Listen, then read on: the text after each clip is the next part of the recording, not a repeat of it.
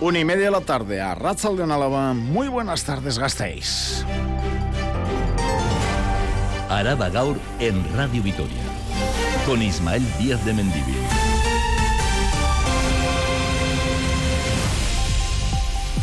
El Departamento de Educación del Gobierno Vasco abre un expediente sancionador a la empresa encargada de los menús de la Icastole Casvidea de Durana. Infracción grave por unos microorganismos y el alumnado vio incluso lombrices en la pasta que se les sirvió el pasado 22 de septiembre. Titular de este jueves, en el que, como acaban de escuchar en el final de Crónica de Euskadi, los y las agricultoras alavesas celebran el funeral de su sector, cura incluido por las calles del centro de Vitoria-Gasteiz.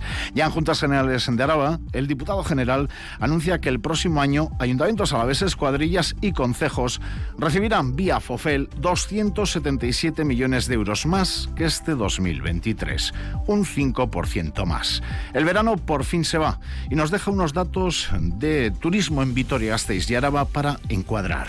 Nuestro territorio crece de forma importante en visitas y pernoctaciones y lo hace por encima de Vizcaya y Guipúzcoa.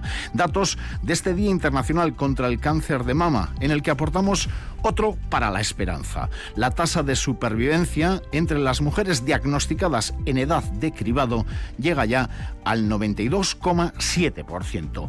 Portada también deportiva, Rafa Unguía, León. Jueves de nuevo de Euroliga para Basconia, hoy contra Zalgiris, mucho en juego en el Buesa y jueves en el que Radio Victoria Deportes les adelanta la fecha del primer partido de Copa del Rey para el Deportivo Alavés. Vamos por lo último, fecha estimada, no es oficial, es la información que maneja el partido ante el conjunto murciano se disputaría el miércoles 1 de noviembre en la antigua condomina, la de toda la vida. Ahora se llama B eh, Soccer, 9 de la noche, 1 de noviembre, Día de Todos los Santos. Es la opción ahora mismo que baraja la federación para ese partido de Copa. Lo del Buesa hoy, importante, sí, muy importante porque el partido del martes dejó un regusto muy amargo que se puede solventar hoy de un plumazo ganando y obteniendo la primera victoria en Euroliga en el Buesa Arena. Un último apunte, Lourdes Oyarride, la ciclista de Guino, va a ser protagonista también eh, en Radio Victoria Deportes a partir de las 2 y cuarto, ha dejado Movistar la pregunta es clara, ¿va a militar o no en Laboral Cucha? Ese equipo que se está formando para correr, ojo, posiblemente el World Tour la próxima temporada. Vamos a ver lo que nos dice la de Guino. Ahí tienen los ejes de deportes en Radio Victoria hoy jueves 19 de octubre. Munguía Esqueranich. Ahora en Radio Victoria un día más, Araba Gaur. En el control técnico, Gorka Torre. Ya lo he dicho, jueves 19 de octubre 2023. Les habla Ismael Día de Mendivil. Araba Gaur. Jueves desapacible. Viento intenso primero, luego cielos grises y esta tarde lluvias. De hecho, la temperatura está bajando. En estos momentos 17, 18 grados en Vitoria-Gasteiz. Mañana viernes descenso de nuevo de las temperaturas, rondando los 15 grados las máximas como mucho y más lluvias, sobre todo al este de Álava, Aguren y Comarca. Y el fin de semana mejora algo, sábado domingo. Veremos algunos claros y las temperaturas subirán un poco en las horas centrales y las mínimas, eso sí, bajarán. En la movilidad, la noticia de la mañana pasa por un atropello del tranvía a una mujer de 72 años en la calle Florida, sentido Salburúa. Ha quedado atrapada por el metro ligero con el resultado de heridas en la cabeza, piernas y manos, con lo que ha tenido que ser trasladada al Hospital Santiago. Crónica del día. El gerente de la Osiarama, José María Pérez, ha sido el invitado esta mañana en Radio Victoria Gor y ha ofrecido más detalles sobre el nuevo edificio de servicios ambulatorios que se va a construir junto a las actuales instalaciones de Richu y ha confirmado que va a estar listo en un plazo máximo de cinco años, Javier Moncada. El nuevo edificio dedicado principalmente a los servicios ambulatorios tendrá cinco plantas más sótano y sumará más de 15.000 metros cuadrados con acceso propio. Lo más importante lo vamos a poner en las plantas menos uno y cero y es que vamos a aglutinar allí en la menos uno toda la radiología que tiene Chagorricho, dándole mayor integración, incluso asumiendo eh, las resonancias que a día de hoy están en una pequeña caseta al lado de, de Chagorricho y meterlas dentro del propio hospital, que es una cosa muy interesante. Y en la planta cero vamos a, a tener juntas todo lo que son pruebas complementarias. De hecho, es un edificio que tendrá un acceso propio Se trata de un proyecto que está bastante avanzado, según el director de la OSI Araba, José María Pérez, que ha eludido concretar si ya tiene un coste aproximado, aunque sí ha insistido en que la previsión es que esté inaugurado dentro de cinco años. Somos conscientes de que esto ya está avanzado, el plan ya está perfectamente aceptado por los Decha y, hombre, uno entiende que sí, que eso está ya contemplado por las autoridades. Cuando hablas con arquitectura de, de Osakidecha, que son quienes, quienes están coordinando todo este tipo de trabajos, nos hablan de unos cinco años. Yo quiero creer que será así. Su construcción eliminará algunas plazas de aparcamiento, pero Pérez ha puesto en valor lo bien comunicado con transporte público que está el hospital de Chagorricho.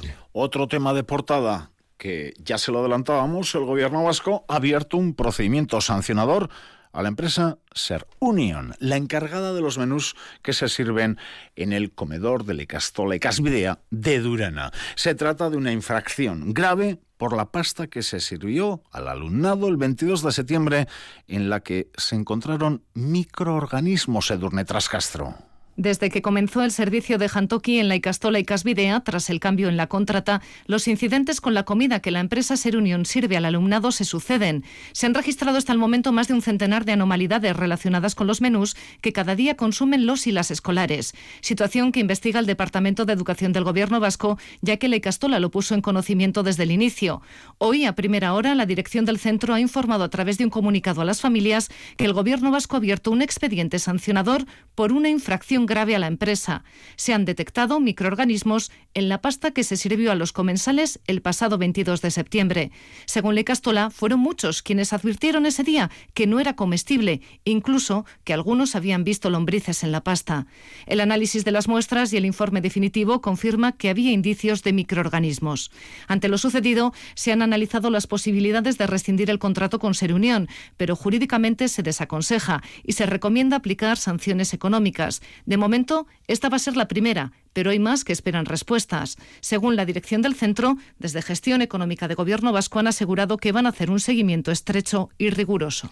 Jueves, en el que los y las agricultoras alavesas celebran el funeral de su sector, curo incluido por las calles del centro de Vitoria-Gasteiz. En el centro sigue nuestra compañera Nerea García. Nerea Rachaldeón. A Rachaldeón, Isma, esto es lo que se ha escuchado este mediodía por las calles de Gasteiz.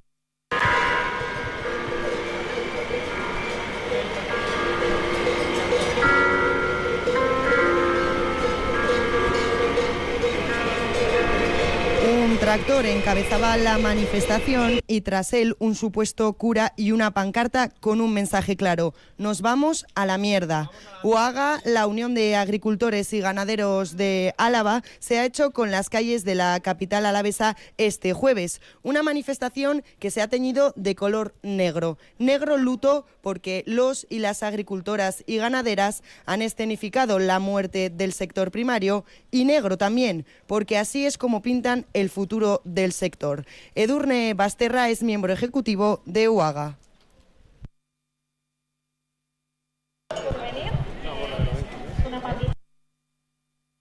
Se trata de preservar nuestra identidad, nuestra cultura, nuestras raíces. Es hora de que nos unamos para garantizar un futuro próspero y sostenible para el sector primario. Hoy, frente a esta Diputación, hacemos un llamamiento a la acción exigimos que se tomen medidas concretas. No podemos permitir que el primer sector en Araba muera. de, cientos de personas se han reunido y movilizado hoy para pedir el respaldo de la sociedad, e exigir, Isma, a las instituciones que les escuchen y tengan en cuenta sus propuestas. Nerea García, es que recascó. Es que ricasco y yo. En esta jornada en la que el gobierno vasco ha autorizado la construcción de cuatro plantas solares en Lantarón, en Álava. Seguro que esto también preocupa en dicha zona de Araba al sector primario. Son cuatro parques, en este caso, solares. Ayer Neiker, por cierto, cambiando de registro, pero siguiendo con el sector primario, donó más de 23.000 kilos de patata a Banco de Alimentos de Araba. Araba Gaur. Las noticias de Álava. Tema de portada, se lo decíamos jueves, en el que el diputado general de Araba ha anunciado que el próximo año ayuntamientos alaveses, cuadrillas y concejos van a recibir vía FOFEL 277 millones de euros más que en este 2023. Y es que Álava prevé también un incremento de la recaudación del 4% para el próximo año, para 2024. El FOFEL viene de lo recaudado en el 23, un 4% se espera para el 24 más de recaudación. Dato desvelado por Ramiro González en una comparecencia en la que ha asegurado que el equipo de gobierno foral tiene disposición de buscar un acuerdo con la oposición de cara a los presupuestos del año que viene, Durne. Este año Álava ha cumplido las previsiones de recaudación y las ha superado gracias al buen comportamiento del IRPF, el impuesto de sociedades y el IVA. Buena noticia para el diputado general Ramiro González, que avanza que 2024 también será un buen año para la economía alavesa pese a las incertidumbres mundiales. Que en Álava se prevé un incremento del 4% respecto al cierre del año 2023, reflejando un crecimiento moderado que se espera experimentará la economía durante el próximo ejercicio. Este incremento de la recaudación previsto para 2024 nos permitirá elaborar unos presupuestos acordes con las necesidades de la ciudadanía. Presupuestos que quiere protejan a quienes más lo necesitan, avancen en la descarbonización y en el nuevo modelo de cuidados. Para ello es consciente de la necesidad de un acuerdo. Yo lo que espero es que haya buena predisposición. Empezaremos en breve esas eh, conversaciones. Yo lo que espero es que haya disposición de acuerdo, desde luego el gobierno foral la tiene, entendido también que eh, el acuerdo supone pues, ceder para todos. González cree que Álava seguirá avanzando en 2024 porque tiene bases sólidas. De la Hacienda Foral a la Hacienda Municipal, porque en Comisión de Hacienda hemos conocido este tema relacionado, parece que no, pero es relacionado con la Hacienda y sus competencias en el ayuntamiento. En plena ampliación de la OTA, la demanda de plazas de aparcamiento crece en el centro de la ciudad. Este es el contexto en el que se espera que el ayuntamiento ponga a la venta las 178 plazas que tiene en el Iradirena. 178. Son numerosas las preguntas y quejas recibidas en atención ciudadana en este sentido. Vecinos y vecinas que se preguntan dónde están esas plazas de parking que se anunciaron hace cuatro años. Pues bien, Hoy hemos conocido en comisión la respuesta a Silvia Núñez. Fue en 2019 cuando el Ayuntamiento de Vitoria-Gasteiz anunció que ese mismo verano pondría a la venta las 178 plazas de aparcamiento del Iradier Arena. Estaba incluso previsto en el presupuesto de aquel año el cobro de más de 367.000 euros por la venta de esas plazas de garaje, un ingreso que no llegó entonces ni en 2020, ni en 2021, ni en los años siguientes. Cuatro años después, el ahora concejal de Hacienda, John Armentia, reconoce Estamos, yo creo que al, al final de la tramitación, y esto es lo que nos piden del registro, por lo tanto, no estamos dilatando nada. No es que no hayamos tenido tiempo, es que desde el registro nos piden esto y lo estamos trabajando.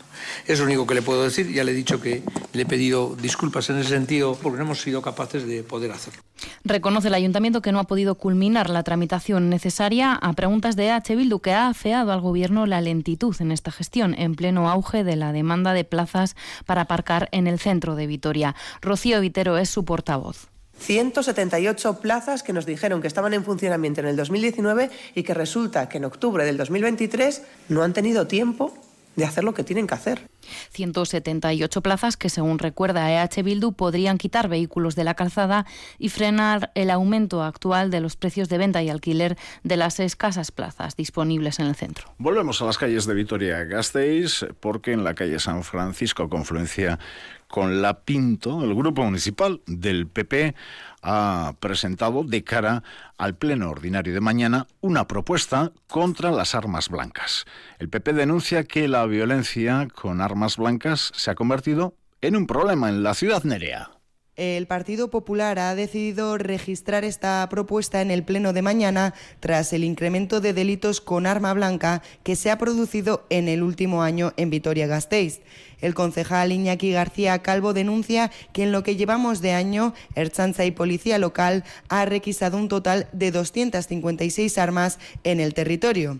Ante estos datos y tras observar que el Gobierno comparte esta preocupación, dicen, plantean la siguiente propuesta mayor presencia eh, policial, mayores controles eh, preventivos, un mayor despliegue en aquellas zonas que se consideren más críticas y sobre todo en las, en las zonas de ocio, de ocio nocturno Para ello lo que requerimos es evidentemente más recursos humanos, más recursos materiales. Además de este bloque de medidas, proponen un segundo bloque que consiste en mantener el contacto con el sector para contrastar estas medidas y un último bloque dedicado a la prevención y a la sensibilización. Por cierto, hoy Vitoria Gasteiz, el ayuntamiento, ha recibido el premio por la autoevaluación que realiza de los servicios sociales municipales, en un acto en Madrid. Y mañana jornada de doble pleno. Primero el de ordenanzas fiscales, sin acuerdo, salvo sorpresa mayúscula, congelación en los impuestos de cara al próximo 2024. Y luego el pleno ordinario. Junta de Gobierno local, vamos, lo habitual de los viernes con ese detalle importante de dos plenos en dicha jornada. De cara a la Junta de Gobierno local podemos destacar, para que se hagan una idea, las comunidades de vecinos muchos y muchas de ustedes estarán todavía con los arreglos de la granizada de julio. También el Ayuntamiento de Vitoria-Gasteiz va a aprobar, por ejemplo, un expediente de contratación de reparaciones en policarbonatos afectados por granizo en la cubierta del Palacio Europa. Valor 170.000 euros. Dejamos el Ayuntamiento Gastistarra. Empresas, bodegas, Valdemar, Egamaster y Udapa son las tres entidades finalistas de la jornada de buenas prácticas en industrialización sostenible, energías limpias y ecodiseño que se han celebrado hoy estas jornadas en la Diputación en la Casa Palacio Foral. Dentro de la edición número ya 29 de la Semana Europea de Gestión Avanzada, las jornadas tienen como objetivo dar visibilidad y reconocer el compromiso de las empresas en materias de desarrollo sostenible y premiar sus buenas prácticas. Vamos a escuchar a Eduardo Aguinaco, es director foral de áreas estratégicas, y a Rebeca Zornoza, responsable de sostenibilidad en Aratubo es la propia Diputación quien debe exigirse implementar en sus políticas públicas de una forma más decidida, de una forma más profunda, los objetivos de, desarrollo sostenible. Lo que no se conoce no existe y hay que reforzar en la medida de lo posible, impulsando lo que yo suelo llamar la lluvia fina que va calando eh, poco a poco para divulgar los ODS. Con nuestras pequeñas acciones, esa lluvia fina entre las empresas del territorio hacia una industria más sostenible eh, a través de la innovación. Esto es Araba Gaur, con Ismael Díaz de Mendivil. Como saben, la semana que viene va a venir marcada por una jornada de huelga en el sector público vasco. Los sindicatos ELA, LAB, Stailas y comisiones obreras han valorado como el parón más exitoso en décadas, el realizado en el caso concreto del personal docente e investigador de la Universidad del País Vasco el pasado 11 de octubre.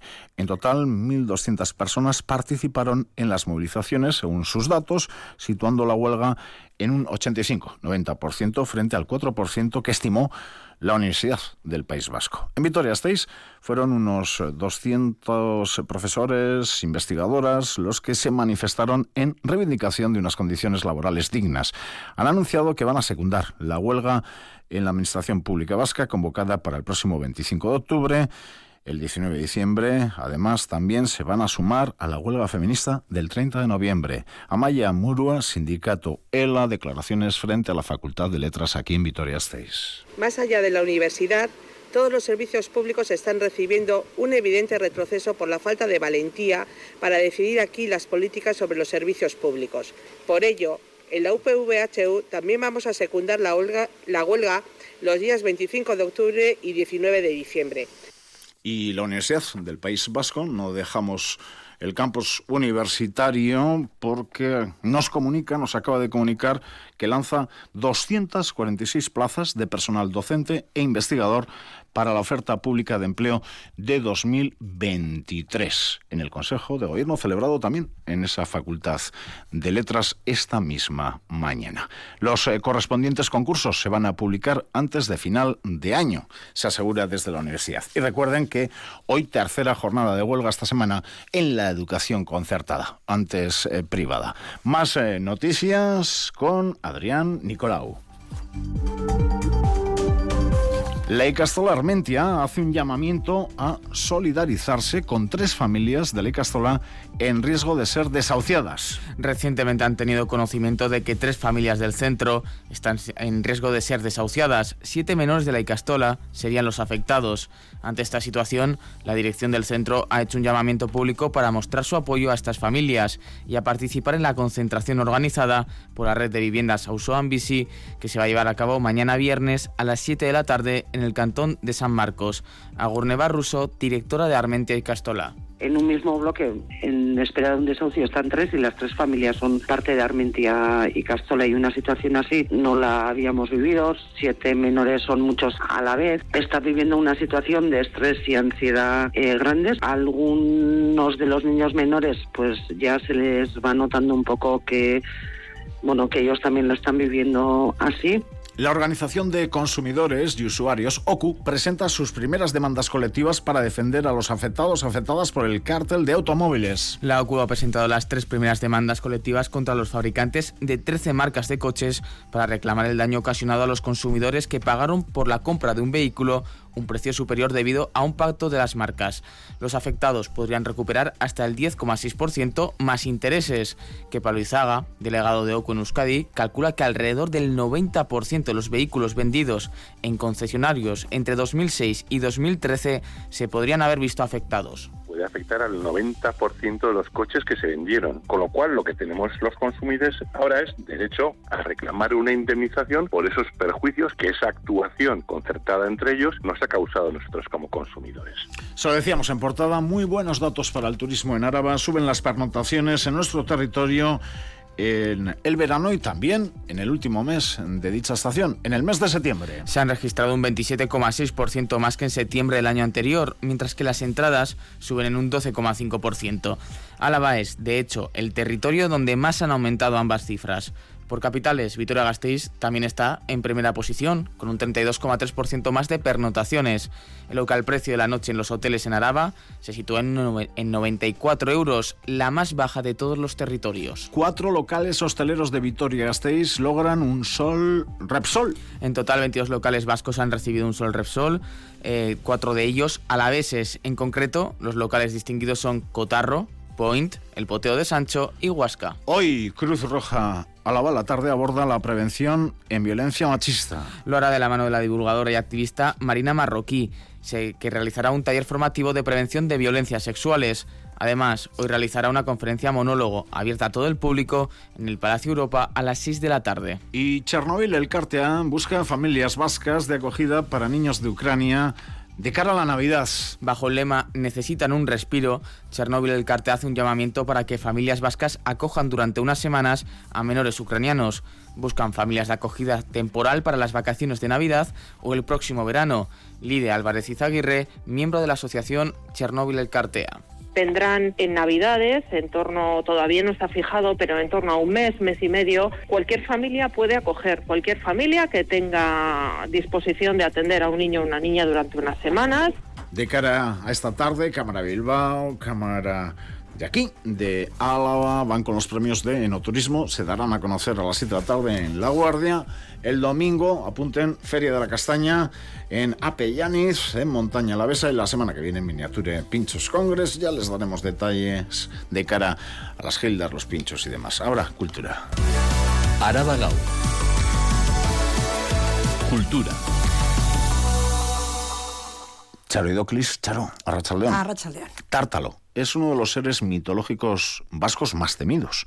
Un perverso gigante de un solo ojo que se alimenta de ovejas y carne humana. Y Tártalo es también el nombre que se le da al nuevo Festival Internacional de lo Fantástico en las Artes que se va a celebrar aquí en Vitoria-Gasteiz entre el 6 y el 12 de noviembre. Exposiciones, cineforums, música, danza, teatro, poesía, artesanía, presentaciones de libros. En total son más de 60 las actividades programadas en torno a lo fantástico en las artes. Entre los participantes cabe mencionar a escritores como Bernardo Achaga y Antonio Altarriba o a cineastas como Paul Urquijo y Kepa Sojo. Oitía Ortiz de Lazcano. Tártalo combina rigor académico y divulgación del conocimiento científico con actividades culturales, todo en relación con el mundo de las artes escénicas, como ha explicado Raúl Montero Gilete, director de este evento. Exposiciones, maratones de cortometrajes, talleres, mesas redondas, presentaciones de libros, juegos de rol en vivo, eh, juegos de rol en mesa, concursos de cosplay, concursos de noveletas, muchísimas acciones. Además de las 60 actividades culturales organizadas, 178 personas participan en el concurso literario de noveletas y habrá un total de 60 ponentes en el Congreso Internacional sobre el mito de las artes, entre ellos los cineastas Paul Urquijo y Kepa Sojo, o escritores como Antonio Altarriba o Bernardo Achaga. Tártaro es un conjunto de actividades para todos los públicos y creemos que lo fantástico podemos encontrarlo en cualquier rincón si sabemos mirar con atención. Queremos que Vitoria se convierta en una ciudad fantástica y que del 6 al 12 de noviembre pues, se vista con prendas de arte y tome el mundo. El festival se desarrollará principalmente en cuatro sedes, en la Facultad de Letras de la UPV, en Montermoso, en la Casa de Cultura Ignacio Aldecoa y en el Museo Artium. La entrada es libre, menos en las actividades de cine que tienen un coste de 3 euros. Siempre me imaginé en el centro de la escena como una heroína vengándome de todo. Pero el cuerpo no me dio para tanta batalla. Hoy dejo mi lugar a los intérpretes. Es la actriz, bailarina, creadora y directora argentina Marina Otero en FACMI. Hoy esta artista llega al Félix Petit con la continuación de este montaje, Love Me. Es una nueva entrega de Recordar para Vivir, un diario personal llevado al escenario a través de varios montajes. Lo ha escrito y dirigido junto a Martín Flores Cárdenas. Apenas quedan entradas. Sí, en FACMI, Marina Otero se desnudaba literal y espiritualmente Conocíamos su pasado, su familia, su dolor por no poder bailar. Era una obra desgarrada, desgarrada e irreverente. Love Me es su continuación.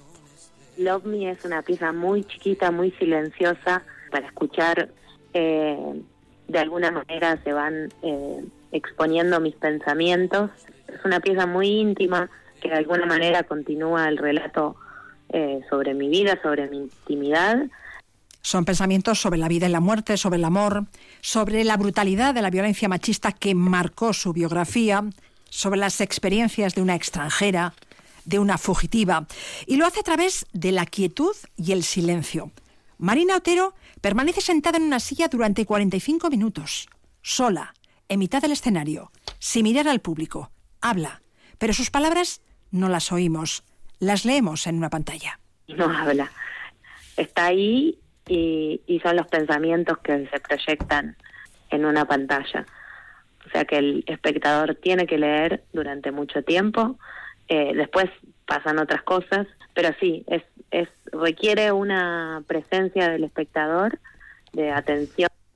La obra incluye desnudos y luz estroboscópica, esa luz intermitente tan molesta de las discotecas. Love Me a las 7 y media de la tarde en el Teatro Félix Petite del Centro Cívico Ibayondo.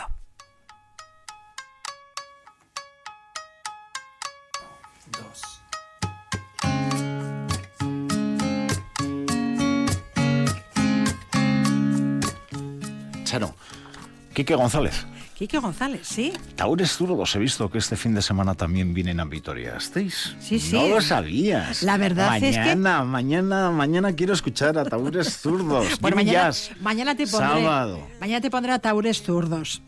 Hoy te pongo a Quique González porque este cantante, guitarrista y compositor madrileño afincado en Cantabria inicia mañana en la sala Jimmy Jazz una gira para celebrar sus bodas de plata en el mundo de la música. Tiene ganas de lanzarse a la carretera y volver a reencontrarse con amigos y seguidores que llevan tantos años apoyándole. Mañana Quique González y los detectives van a interpretar todas las canciones del disco Salitre 48. Mañana en Vitoria vamos a, tocar todo Salitre 48 en el mismo orden, además, que fue editado y es algo que nunca, que nunca he hecho, eh, tocar discos íntegros, pero también, bueno, pues al una gira de estas características, me apetece dar, dar cosas que, que no he dado hasta ahora. Pero en el concierto no faltarán sus temas más populares y un adelanto de su próximo disco, Copas de Yate, es un álbum de versiones, canciones de otros que le emocionan que tocaremos eh, por lo menos una de las versiones que, hay en el, en el disco. ¿no? Tampoco lo considero un disco nuevo mío porque no es de canciones mías, pero, pero bueno, hemos intentado que no sonara a un disco de versiones ¿no? y llevarlas a, a mi terreno. Quique González y los detectives, mañana a las nueve y media de la noche en la sala Jimmy Yes. La memoria de los días grises. Wow, fumo en la ventana. No sabes, Charo, cómo los oyentes, las oyentes agradecen terminar con música. Radio Victoria.